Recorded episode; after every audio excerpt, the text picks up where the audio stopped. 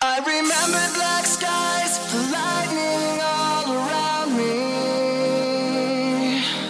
I remembered each flash as time began to burn. Like a startling sign that fate had finally found me. And your voice was